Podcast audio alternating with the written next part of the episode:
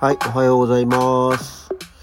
まあ、相変わらず寒い朝ではございますが、皆様いかがお過ごしでしょうか。ようやく今日をもちまして今年の仕事納めとなりますので、えー今日一日頑張って時間を過ごしていきたいと思います。それでは今日もよろしくお願いいたします。改めましておはようございます。12月28日木曜日午前7時23分、起き抜けラジオ西京一でございます。えー今日は、えー本当に起きる直前というか、まあ、起きたらそうなんだろうなと思ってたんですけど、意外と早く息子が、えー京都から帰ってきまして、そのガチャガチャっていう玄関開ける音で起きましたね。まあ、まだ大学生なんでね、頑張って元気に、えー深夜高速バスで帰ってきてますけど、っていう、まあ、お前もやるじゃん、そういうのってあるんですけどね。で、帰ってきまして、また今日から、え4人家族になるわけですね。えー去年の、まあ、起き抜けラジオを聞きましたら、去年は昨日、う帰ってきてて、で、去年はうちの奥さんが、あの、コロナになっちゃってて、えー一応ね、どうしよう。まだほら、去年、今頃はコロナがって言ってましたからね。えー濃厚接触になっちゃうといけないからって、家の中にいっぱい人がいてもって言って、ホテルをあ取ったけど、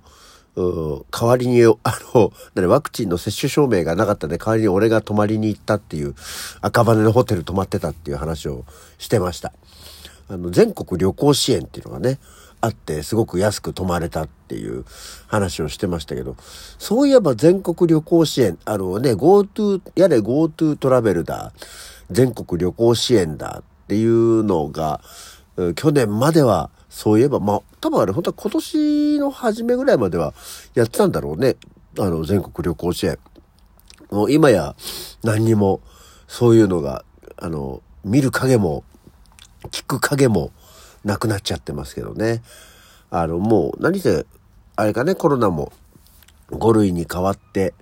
えーもうまるで何もなかったかのように、えー日々が過ぎていってるわけなんですけど、ああいうやつ、またやってくれればいいのにね。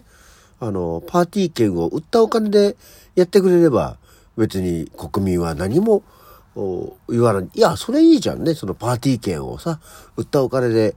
じゃあこれで旅行でも行ってきなさいっていう、その、お小遣いみたいなね、還元をしてくれれば、私たちは何も文句がないんじゃないですか？いや、旅行行かない人たちはどうなるって言ったら、行かない人たちが悪いだけでね。っていうところでございまして。あ、そういえばその旅行といえば、なんか、JR 東日本がまた、年明け？えー2月3月期あたりの平日のみ、えー JR 東日本新幹線も特急も、えー丸1日乗り放題チケットを、をなんか平日オンリーでやるみたいですね。前回似たようなあの、乗り放題チケットが出た時、あれは2日間ぐらいだったのかな。えー、2日か3日ぐらいで1万5千円かなんかの、あの、鉄道100、何、何百周年というか100何十周年記念で、えー出たチケットがありましたけど、今回は平日のみで1日のみ、えー乗り放題チケット1万円っていうのが出るそうなんですね。そう。前回はもちろんちょっと買えなかったんですけど、ああ、そうか、1日で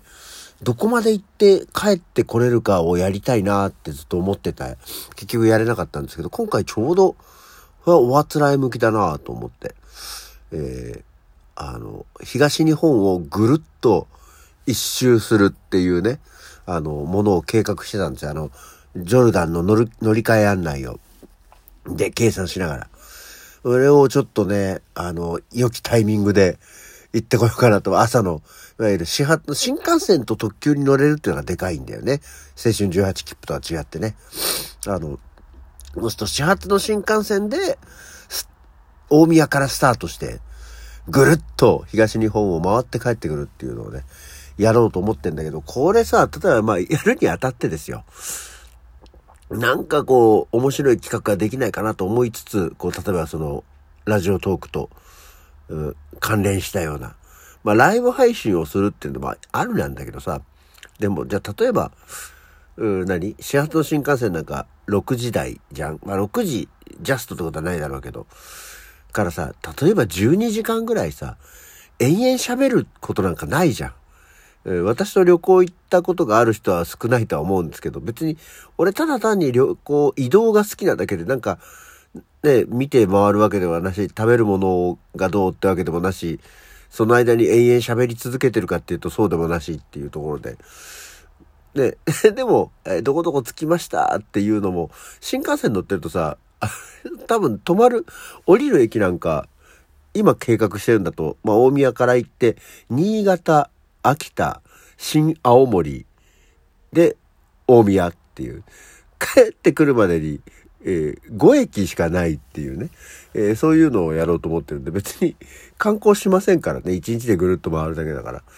だからラジオトークでライブ配信してもね、っていう、途中多分寝るしね、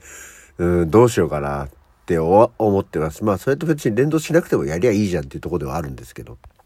まあ、これはチケット取ったら、また、えー、やって、次の日の朝、やってきたよっていうのを12分間喋ることになると思います。はい。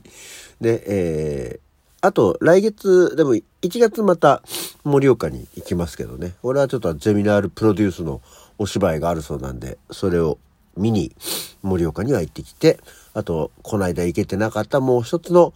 えー、盛岡の日帰り温泉に行ってこようかなという、ただのお前盛岡ばっかり行ってるね、盛岡旅行でございますね。これはまあ来月行ってくるよというところでございます。はい。さて、そんなわけで、今日は何の日なんだけど、今日は、えー、まずですね、シネマトグラフの日なんだそうですよ。明治28年、1985年の今日、えー、フランスでリュミエール兄弟が発明した世界初の映画であるシネマトグラフで初の有料公開が行われたと当時上映されたのは工場の出口、馬芸、馬の芸ですね、馬芸、金魚取りなどの10作品だったと。シネマトグラフはエジソンが開発したキネトスコープを改良し、映像をスクリーンに投影することによって一度に多くの人が鑑賞できるものだったということで、そう、あの、エジソンが開発したのは、覗くタイプの、単独で見るタイプのものだったんね。で、それをいわゆるスクリーンに映せるようにしたっていうのがこのリュミエール兄弟。で、えー、工場の出口ですよね。今、工場の出口とかあとはなんだっけ、列車の到着？とかはさ、YouTube でカラライズされたものも、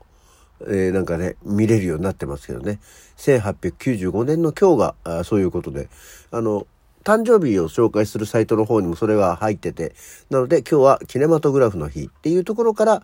えー、始まっていきますけれども、始まっていきますけどって別に そこから始めるわけじゃないですけど。で、今日は誰の誕生日ってことになりますと、えー、1934年に石原裕次郎が生まれたんだそうですよ。まあ、例によってあの、戸籍の誕生日は年明けのお正月になってるそうですけどね、えー、実際生まれたのは今日、1934年の今日生まれたんだそうです。で、ああ、そうなんだ。まあ、これもなんかもしかしたら石原軍団好きの人には 当然の知識なのかもしれないんですけど、1934年が石原裕次郎で、1941年の今日、渡哲也が生まれてるんだって。えー、石原裕次郎と渡哲也は、あの、誕生日が同じなんだね。なんか、そこにこう何か強い絆を思っていそうですよね。石原軍団ともなりますとっていう感じですけど。でも、ぐっと年が、あの、若くなってくると、1966年に、えー、おにゃんこクラブだった高井真美子が生まれてますよ。そうか、高井真美子でももう、二つ年上なんだね。はい。で、同じ日、同じ年の同じ日にトータス松本も生まれてるんですよ。